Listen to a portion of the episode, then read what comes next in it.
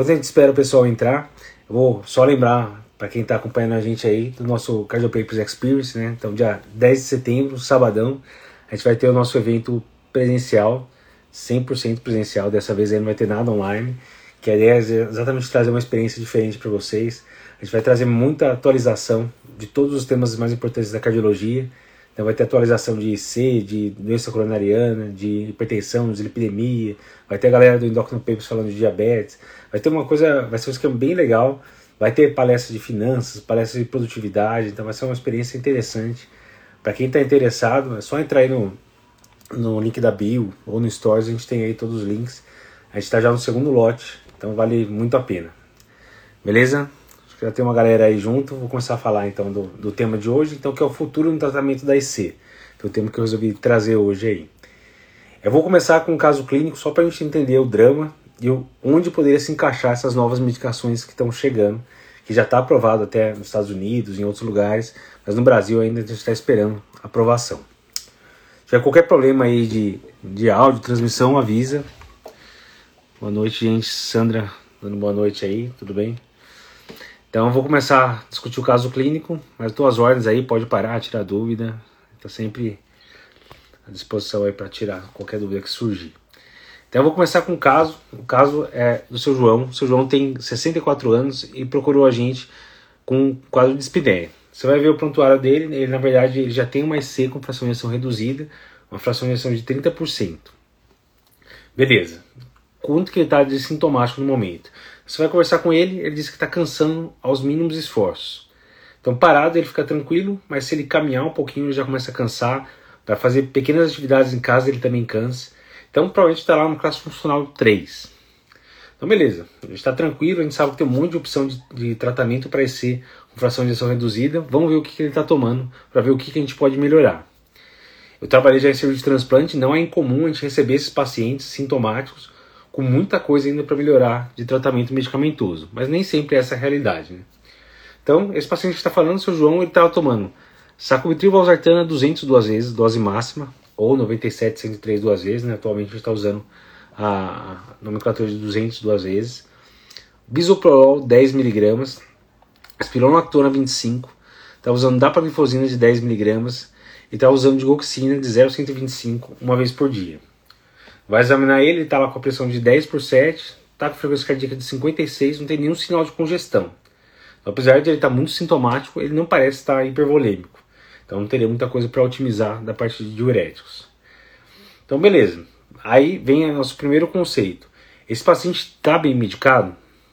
Quando que a gente considera que um paciente com IC com fração de injeção reduzida, seria uma fração de injeção abaixo de 40%, estaria bem medicado?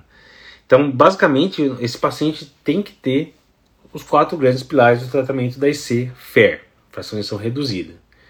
Então, quais seriam os quatro pilares? Só para relembrar.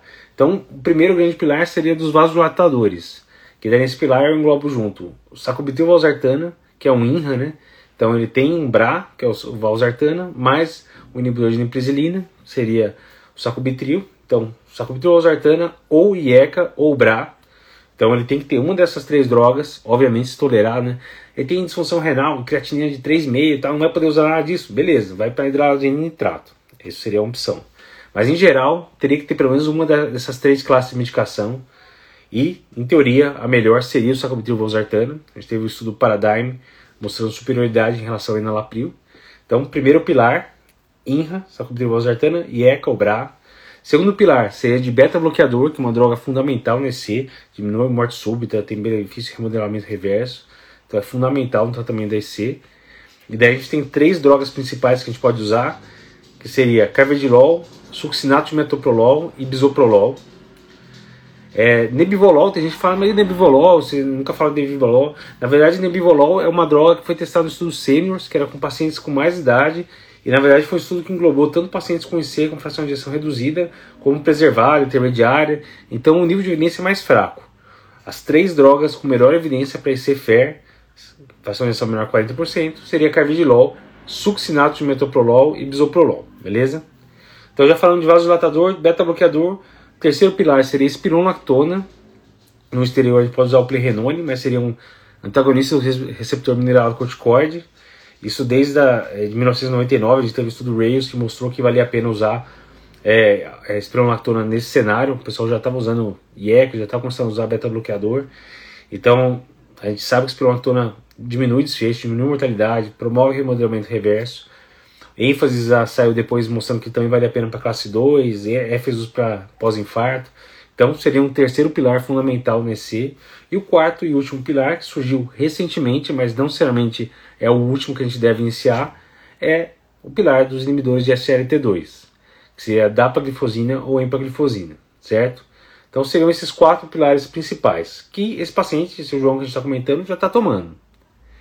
Beleza, você atingiu dose plena desses quatro pilares, que mais que a gente pode fazer para o nosso paciente? Então a gente tem algumas opções que já estão no fluxograma da diretriz brasileira de C de 2021 e que se mantém basicamente igual. Então quais são as opções a partir daí? Então digoxina seria uma opção. A gente teve um estudo DIG né, que mostrou redução de hospitalização.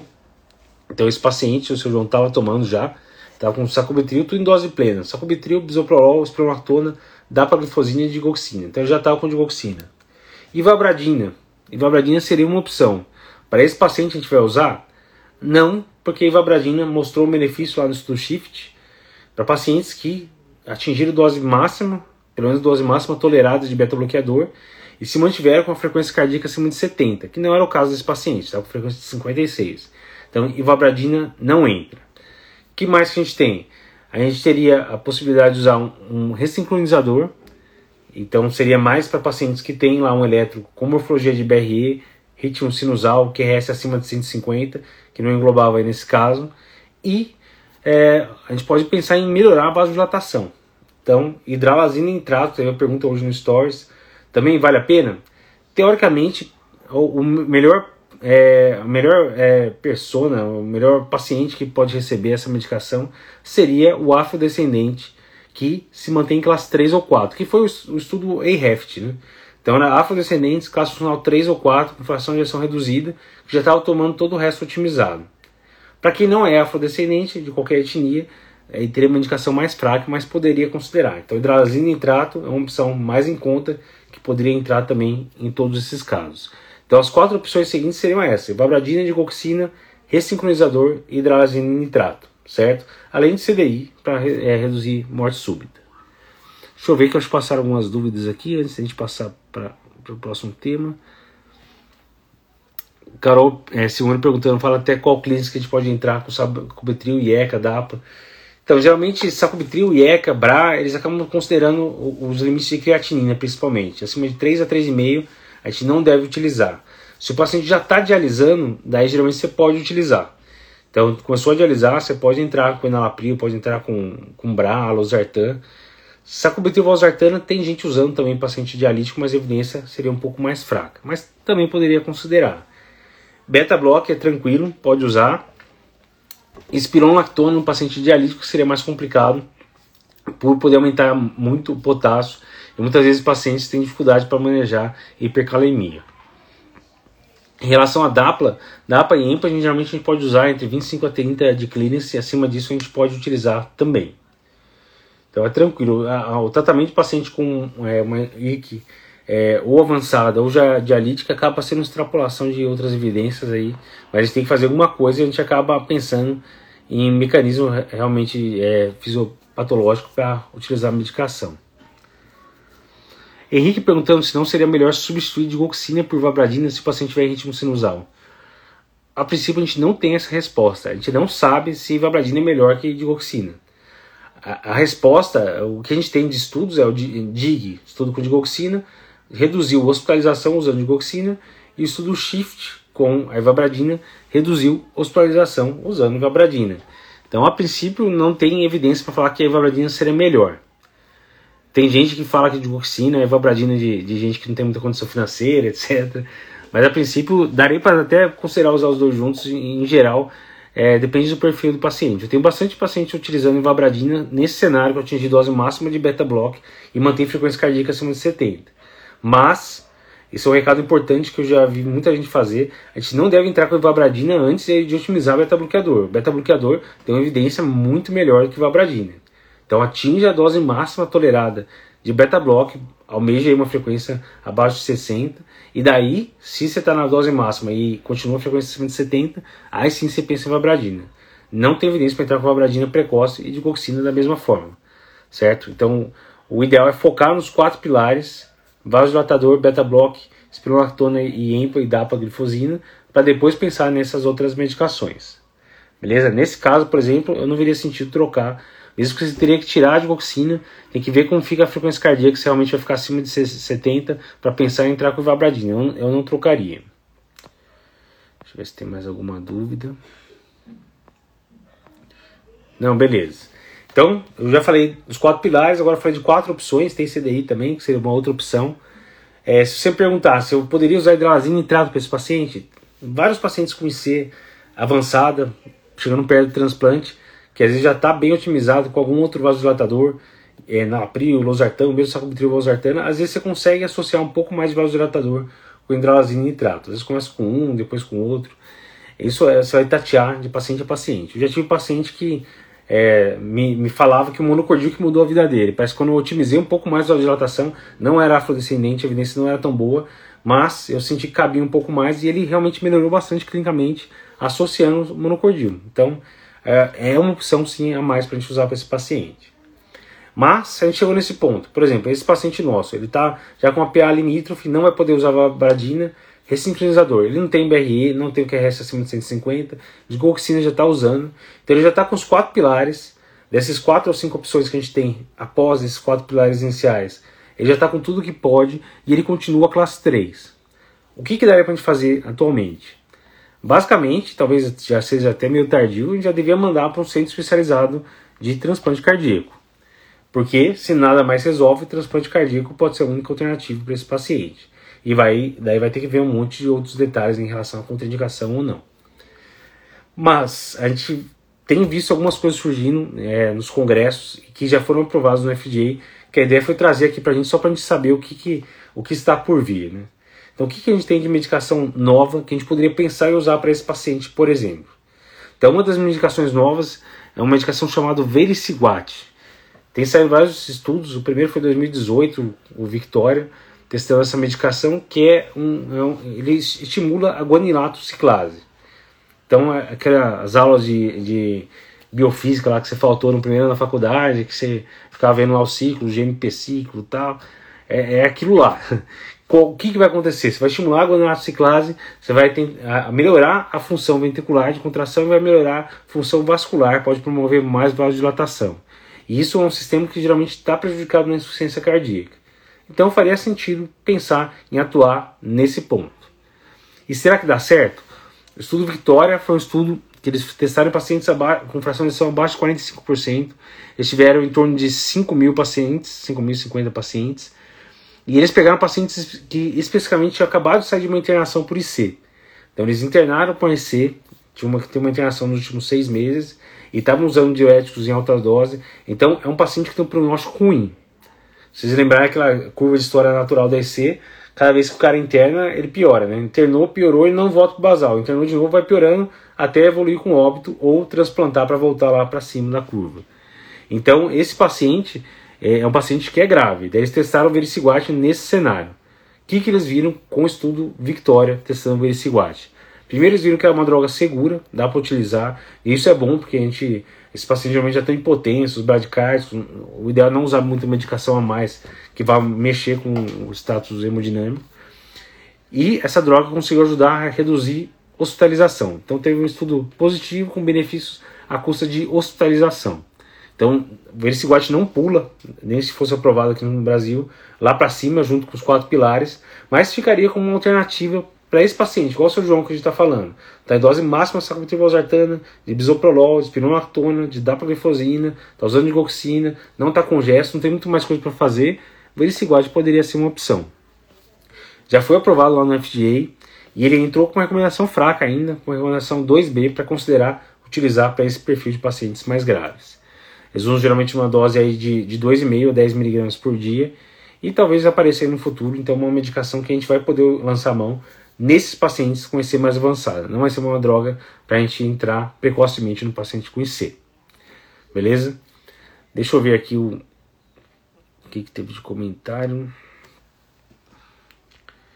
Lucas perguntando, perdi os quatro pilares, seriam. Ah, sim, os quatro pilares, só revendo para quem não estava no começo. Então, o primeiro pilar seria vasodilatador. Então, não seria só IECA, né? É IECA, ou BRA, ou sacubitril valsartana, que seria o melhor, a melhor evidência desse pilar. Segundo pilar seria beta-bloqueador. Terceiro pilar, espironolactona. No exterior, eles têm também a prerenone. E o quarto pilar é DAPA ou empaglifosina. Digoxina não entra nesses quatro pilares porque ela não mostrou benefício de mortalidade. Digoxina entraria num passo seguinte se ele continuar sintomático. Beleza? Eu acho que teve gente até que. É, Maria Carolina até tinha respondido já, mas só para reforçar quem não estava aí no comecinho. Beleza? Então, eu falo da primeira opção, vou falar quatro opções que a gente teria para usar para esse paciente. Vericiguard seria uma opção. A segunda opção é uma droga com nome interessante, eles adoram esses nomes interessantes aí, né? É o Mecantiv Mercabil, um nome complexo aí, mas é uma droga que basicamente atua como um ativador da miosina cardíaca. Mais uma vez, você volta lá para as aulas de fisiologia, lembra da quetina miosina que vão fazer a contração, você vai ativar essa contração e assim tentar melhorar a força de contração do coração. Então, esse era o racional para usar o Mecantiv Mercabil. Ele teria o mesmo benefício semelhante ao vericiguat, que ele não vai baixar a frequência cardíaca, não vai dar hipotensão, então você poderia utilizar para esse paciente com uma IC mais avançada e ele tolerar bem. Então, beleza, o que a gente teve de estudo testando essa medicação? O primeiro foi o estudo Cosmos, que mostrou que realmente parece que melhora a fração de injeção, diminui o BNP. Estudo pequeno mostrando que vale a pena a gente pensar em usar o mecantivo Mercabil. pedindo para repetir o nome da droga, chama Omecantive, com, com M antes do T mesmo, Omecantive Mercabil, um nome infeliz aí. Então a gente teve o Cosmo mostrando que parecia que valia a pena, daí a gente teve o Galactic Heart Failure, que foi um estudo maior, mais de 8 mil pacientes, para tentar mostrar realmente qual seria o papel do Mecantive Mercabil no cenário da IC. E, da mesma forma, é, é uma droga que está tentando entrar no tratamento da IC para um grupo de pacientes que já está tomando um monte de coisa. Geralmente, esse paciente já tem que estar tá tomando é, os quatro pilares, né? IECA, BRAL, salbutamol, beta-blox, pirona, dapaglifosina, ou EMPA. Então já está com tudo otimizado, aí você vai tentar essa droga mais. O que, que esse estudo mostrou? Da mesma forma, foi um estudo que mostrou benefício, mas as custas de redução de hospitalização. Então também não mostrou redução de mortalidade, vai ser mais uma droga para a gente utilizar para aquele paciente que não melhora com todo o tratamento inicial. Na verdade, no estudo Galact, eles tiveram um, uma análise de subgrupo depois, é, que eles avaliaram, na verdade, compararam pacientes com fração de injeção menor que 28% e pacientes com fração de injeção maior que 28%. E eles viram que pacientes com fração de injeção menor que 28%, ou seja, pacientes com fração de injeção que não melhorou apesar de todo o resto do tratamento, tinham um benefício ainda maior usando o mecantiv e mercabil melhor do que os pacientes com fração de injeção um pouco maior. Então parece que essa droga pode ser uma droga útil para aquele paciente com uma EC mais grave, que, mais avançada, aí, que você não respondeu bem ao resto do tratamento. Então, da mesma forma, entrou nas diretrizes com uma recomendação 2B, nas eh, diretrizes eh, internacionais. E, se for aprovado aqui no Brasil, vai ser mais uma droga que a gente podia pensar em usar para esse paciente que a gente está comentando, o seu João. Então, seria uma droga para esse paciente que não melhora com todo o resto do tratamento que a gente já vem utilizando. Não é uma droga para passar na frente de sacubitril/valsartana, DAPA, esterpirolactona, etc. Beleza? Então seria a segunda droga de opção, o Mecantiv Mercabil. Beleza, sem mais perguntas. O que mais que a gente pode pensar em utilizar?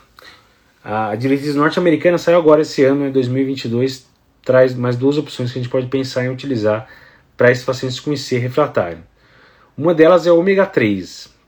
Vai usar ômega 3 para esse paciente, né? O ômega 3 não é para baixar colesterol, tem sempre aquela história. Será que vale a pena? Ômega 3 que a gente está falando aqui não é o ômega 3 que a gente tem aqui no Brasil. É, geralmente, aqui a gente tem várias outras formulações de ômega 3, aqui a gente está falando do Vacepa, que é o EPA, né? EPA, que é um, um ômega 3 é, específico que eles utilizaram em estudos como o Reduced. Reduce foi um estudo grande que mostrou redução de eventos cardiovasculares em pacientes que já tinham algum evento ou pacientes de risco, com diabetes e por exemplo. Então é uma droga que parece ser interessante para reduzir desfecho cardiovascular. E na IC? teve um, um, subgrupo, uma análise desse estudo que chamava é, Reduced Heart Failure. Então, vendo desfechos de insuficiência cardíaca em pacientes que usaram o Vacepa ou EPA. Eles viram, na verdade, que no, no, no geral houve uma redução discreta de, de hospitalização usando esse, esse tipo específico de ômega 3. Mas quando eles foram fazer uma análise pós-hoc, tentaram avaliar por tercis, então eles dividiram pacientes que estavam usando esse ômega 3, quem usou uma dose mais baixa, intermediária e dose mais alta. Eles viram que parece estar relacionado com a dose. Quem está usando dose mais alta, esse ômega 3, tem um benefício maior, um benefício melhor aí de redução de é, uma nova insuficiência cardíaca ou uma hospitalização por uma nova IC. Então não é nenhum dado definitivo, mas surge aí alguma opção para talvez o Vacepa, que mostrou um benefício interessante cardiovascular, também ter algum benefício na insuficiência cardíaca. Então fica com uma recomendação muito fraca ainda, mas é algo que a gente vai ouvir falar ainda no futuro, porque é um mercado promissor. A gente ainda não tem nessa medicação o Vacepa disponível no Brasil. A gente não pode usar outros ômega 3 no lugar, não dá para substituir. Beleza? Dúvidas até agora?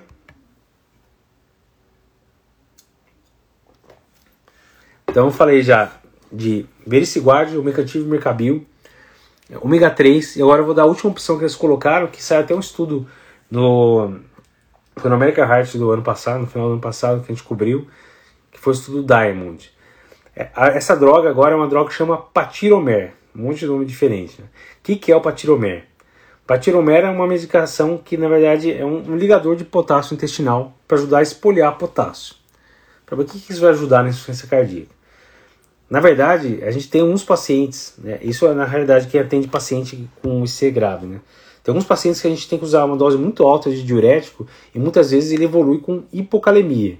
E às vezes você tem que usar lá um monte de comprimidos de furosemidas, fazer bloqueio sequencial, sequencial do néfron, associado com cortiazida e dar lá um slow K para tentar manter os diuréticos. Aqui a gente está falando do cenário inverso. Na verdade, é o paciente que evolui com hipercalemia, com potássio alto, geralmente secundário ao uso de drogas que inibem o sistema renina-angiotensina-aldosterona, que seriam o IECA, o BRA, a espironolactona. Então, que estariam pelo menos em dois grandes pilares do tratamento da IC. Então, o que, que eles viram? Esse estudo Diamond, que testou essa medicação específica que chama Patiromer, eles testaram exatamente isso. Será que esses pacientes que estão com dificuldade para usar espironolactona ou um IECA, um BRA, ou mesmo só com valsartana, porque evolui com hipercalemia, será que a gente pode ter algum benefício usando essa medicação? E o que eles viram, na verdade, é que parece sim ajudar. Então, pacientes que utilizaram é, patiromer evoluíram com menos hipercalemia, né, conforme esperado, e conseguiram atingir doses mais altas das medicações que inibem o sistema renina angiotensina aldosterona. Então, poderíamos extrapolar a partir daí que usar o patiromer para esses pacientes que evoluem com, com hipercalemia pode ter algum benefício de desfecho duro, como mortalidade, simplesmente porque você está conseguindo tratar melhor seu paciente.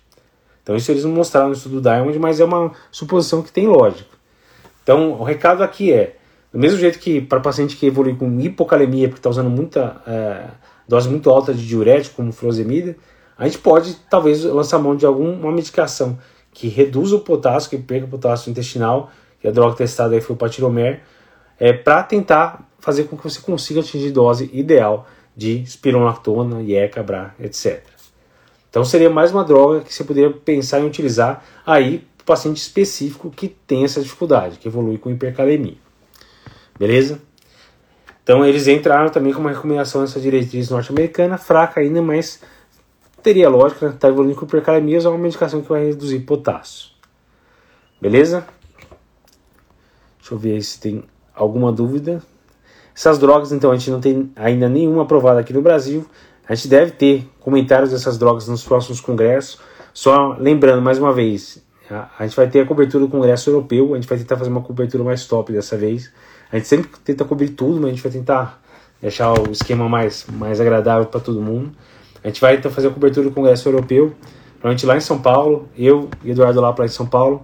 Dr. Remo provavelmente vai estar lá em Barcelona cobrindo direto de lá.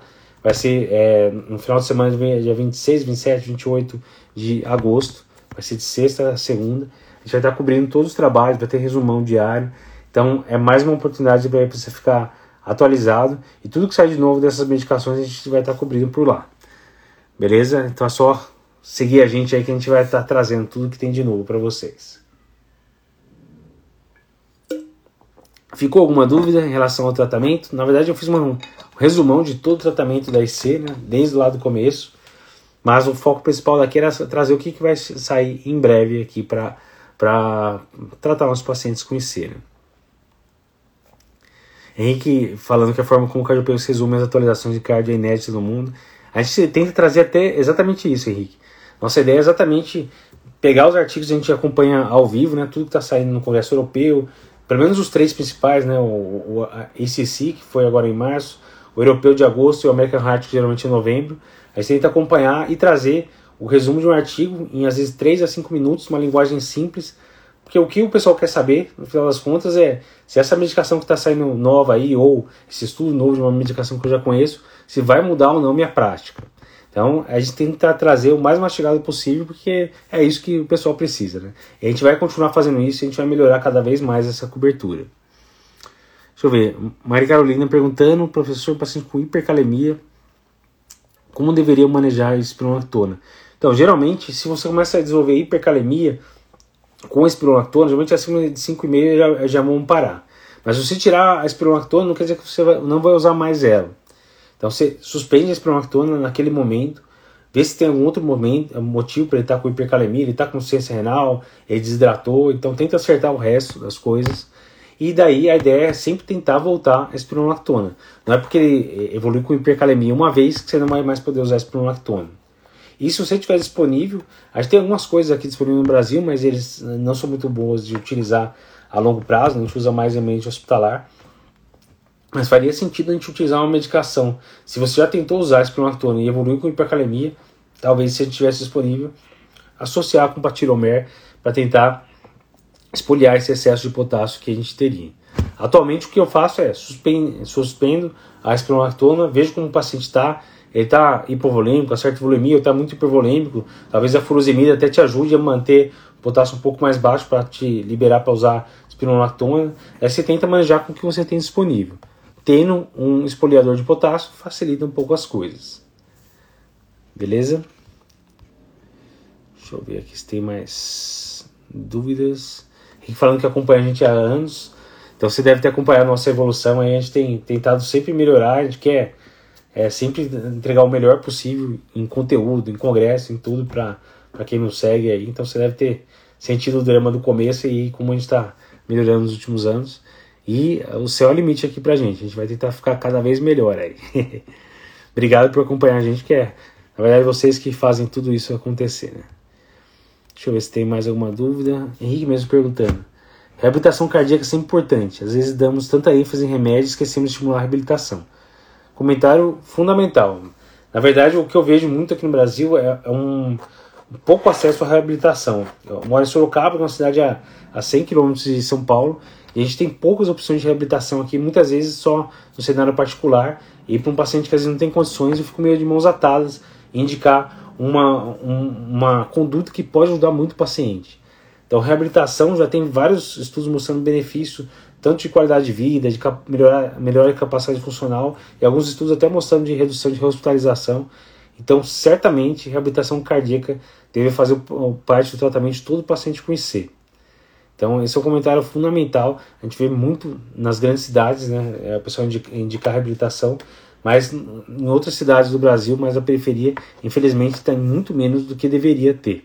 A reabilitação cardíaca realmente é muito importante, não é medicação, o paciente se sente muito melhor, a gente deveria sempre pensar em lembrar. Elane, obrigado Elane, comentário sempre. Deixa eu ver, Maria Carolina. Em, uso, a, em relação ao uso de indalazina e nitrato, mesmo a otimização dos outros pilares para melhorar os sintomas, devemos ter muito cuidado com a hipotensão, exatamente. Então, na verdade, são poucos, era mais usando sacubitril ou às vezes, são poucos que você vai conseguir associar hidrazina e nitrato depois de ter otimizado todo o resto já está na dose máxima de um vasodilatador, de enalapril, sacubitril, valsartana, dose máxima de beta-bloqueador, está com DAPA ou empaglifosina, que também pode reduzir um pouco a pressão, tem um efeito diurético também, espironolactona. Se você está usando tudo isso, o cara continua hipertenso, aí sim você vai pensar em entrar com drazina nitrato. Não é todo mundo. Então, realmente, a gente fica meio de mãos atadas, exatamente por tanto de medicação que potencialmente hipotensora que a gente vai ter para esses pacientes. Tem alguns pacientes que você, é, essa é uma dica prática, que você às vezes está avaliando o paciente no consultório, ele está com a PA sistólica de 90, 100, não está com a pressão alta, mas está com a pressão normal, mas às vezes você sente que ele está muito gelado. Às vezes está meio perfundido. É um paciente que você, clinicamente, você deve ver que ele deve estar tá com uma resistência vascular alta. Então, esse paciente que clinicamente parece estar vasoconstrito, você pode às vezes tentar usar uma dose baixa de vasodilatador, associar uma dose baixa, por exemplo, de monocordia ou de hidralazina, e ver se ele tolera. Às vezes, melhorando essa vasoconstrição periférica, pode até melhorar a pressão. Então, é, essa é a arte, não é uma receita para todo paciente. Você tem que ver se encaixa em cada um dos pacientes. E eu tenho alguns pacientes que realmente ele não deixava tirar o nitrato de jeito nenhum. Tava com todo o resto, mas o nitrato que ele sentiu que melhorou. É bem interessante isso. Cipriano Xavier elogiando também, obrigado. Aline falando que a enfermeira adora ver as lives, obrigado Aline. A gente vai tentar sempre trazer essa linguagem mais simples, que é exatamente para todo mundo que está nos acompanhando é, entender. O importante é o pessoal entender e tratar melhor os pacientes, que esse é o objetivo final. Educação que salva vidas, né? Esse é o esquema. Henrique perguntando na minha prática se eu uso mais DAPA ou empaglifosina. É, ultimamente eu tenho usado mais DAPA-glifosina, até porque eu saí o DAPA Hartfeiro primeiro e teve um benefício também de mortalidade, eu acabei acostumando a usar mais DAPA-glifosina, mas não há evidências que DAPA seja superior a EMPA por enquanto. Então DAPA 10mg ou EMPA 10mg seriam as duas opções para tratar um paciente com ICFER certo? Então não tem um certo e errado. Na minha prática, eu acabo usando mais DAPA. Deixa eu ver aqui. Helena, que tinha a última droga que você falou entraria só para explicar potássio e poder junto. Exatamente. O patiromer, que é essa droga que expolia potássio, não vai ter efeito nenhum na insuficiência cardíaca. O benefício dele seria para tentar nos ajudar a tratar melhor com as medicações que a gente sabe que faz diferença. Então ela, por si só, essa medicação, patiromer, não vai ter benefício nenhum, mas vai te permitir atingir dose-alvo de sacubitril/valsartan, de espironolactona. Então, exatamente esse o recado. Então, se tiver algum outro aspirador potássio, poderia utilizar. A ideia é poder atingir as doses-alvo das outras medicações. Quantas pessoas entram no atendimento no particular? Não tem... Então, eu acho que um dos papéis, a, a CPG está comentando aqui, um dos papéis do médico, isso é, não é só médico explicando para médico, mas é, um dos papéis do médico, principalmente no paciente com IC, que é uma doença complexa, é educar o paciente. O melhor jeito de você ter uma, uma boa adesão ao tratamento do paciente é exatamente educar ele. Então, explicar que é importante ele tomar, é, é chato, vai ter seis, sete medicações, mas cada medicação tem a sua função e com isso a gente pode melhorar a força do coração. Eu acho que faz parte do, do, do atendimento médico e é um ponto fundamental para melhorar a adesão explicar bem o paciente. E muitas vezes o pessoal acha que o paciente simplesmente tem que engolir a receita e acabou e não dá certo. Esse é o segredo aí para você poder realmente melhorar a adesão dos seus pacientes. É, Maria Carolina perguntando se pacientes sem diabetes, como que a gente usa a dapaglifosina? Usa normal. Tanto o DAPA Heart Failure como, como o Emperor Reduced, os dois estudos que testaram a dapaglifosina e empaglifosina, em torno de 50% dos pacientes não tinham diabetes. Então não tem problema. Ele é glicosúrico, né? ele vai, medor, vai ser, é, atuar como inibidor do SGLT2, então perderia mais glicose na urina, mas o corpo consegue regular. Então ele não vai perder glicose a ponto de fa fazer uma hipoglicemia. Então é seguro sim usar a dapaglifosina para paciente não diabético. Então, dapaglifosina deixou de ser um remédio do endócrino e agora é um remédio do endócrino, do cardio e do nef também, porque tem DAPA-CKD que mostra benefício renal também. Então, não tenham medo de usar DAPA ou empaglifosina para paciente não diabético, tá? Pode usar tranquilo. DAPA, é, Gustavo Ribeiro comentando que DAPA está mais barato que EMPA, realmente isso é mais um ponto. Então, DAPA é mais barato que, que EMPA. É, IMPA tem uma vantagem de poder, é, pacientes diabéticos que precisam de uma associação de medicação, você poder utilizar a associação de IMPA com, com o né, que é, um, que é um, um inibidor de DPP-4 que pode usar no paciente com IC, mas em geral eu acabo, acabo utilizando mais DAPA pelo preço e por, por costume mesmo, porque eu comecei a utilizar antes. O nome feio nessa medicação é Patiromer, P-A-T-I-R-O-M-E-R, Patiromer. Esse é o nome, eu não sei como, com que nome vai chegar no Brasil. E ele me perguntando de DAPA e empaglifosina para paciente renal, teoricamente até 25, 30 de clínica você poderia utilizar os inibidores de SLT2. Pode usar até ah, pior que isso, mas talvez não tenha o efeito desejado. Para ter o efeito desejado, o ideal é que seja acima desse clínico de creatinina. Se tiver com clínico de creatinina lá perto de 60, 50, daí é o ideal, porque ele até evita a progressão da disfunção renal. Então a gente sabe que ele tem benefício renal também. Olha, o Cipriante fez mais. Então, é, esses estudos é, perguntando se não tem risco de hipoglicemia. O risco foi semelhante ao do placebo. Então, você pode utilizar tranquilo. Dá para ir para glifosina, né? Não estou falando de outros antidiabéticos. Mas dá para ir para glifosina, vai na fé que dá certo. Fica tranquilo. É, EMPA poderia, teoricamente, até 25, dá para até 30 de clientes. Tem pequenas diferenças que o EMPA poderia ser um pouquinho, poderia até um cliente de creatina um pouquinho menor. Mas na prática isso faz é, pouca diferença. Para não dialítico, realmente. Dialítico não entrou nesses estudos, né? Meio comprimido de EMPA sai mais barato. Então, é... EMPA SUS. A gente tem que ver realmente se, se Henrique comentando isso daí, que é uma coisa que o pessoal faz bastante. A gente tem que tomar cuidado que quebrar, a maioria desses comprimidos são revestidos e isso pode alterar a farmacodinâmica da medicação. Então no SUSAM a gente pode fazer às vezes, não é o ideal, porque DAPA a gente tem só DAPA de 10, que é o Forxiga, né, sem conflito de interesse. E o EMPA, a gente, que é o Jardiance, tem de 10 e de 25. A gente testou para IC só a dose de 10. Então, é, eu nem tinha pensado nisso, mas Henrique lembrou, realmente eu acredito que tem gente que faça isso fala para comprar o de 25 quebrar no meio para durar dois meses. Isso é totalmente off-label, deve mudar a farmacodinâmica, não deve ser feito. Mas tem muita coisa no SUS que a gente não deveria fazer e acaba fazendo. Então é, é realmente uma possibilidade.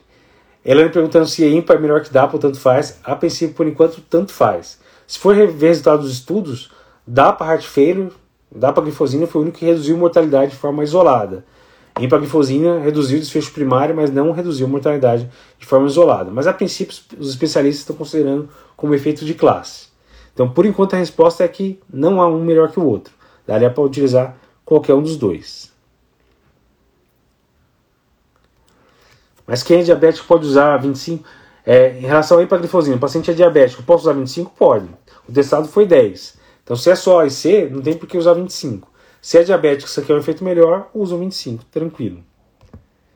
Henrique falando que funciona demais, eu vou acreditar em você, Henrique. Então, beleza. isso aí a gente consegue ver, na verdade, né? A gente vê melhor se o paciente é diabético, redução de glicemia. Urina 1 sempre vai vir com uma glicosura importante, que é normal em quem está usando inibidor de SLT2. Então, é medicina de guerra, paciência. Não vai ter, não tem no SUS ainda, você usa o que tem disponível. Beleza? Mais alguma dúvida?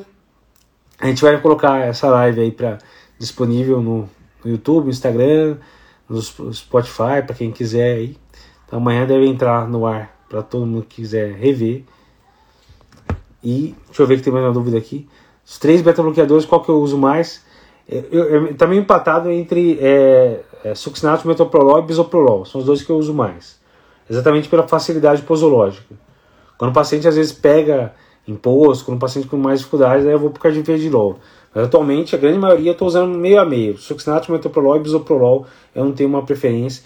Bisoprolol seria um pouco mais cardioseletivo, em doses mais altas, então pacientes que têm problema pulmonar, alguma coisa assim, eu acabo optando por bisoprolol. Mas a grande maioria está com um dos dois, ou succinato, metoprolol ou bisoprolol.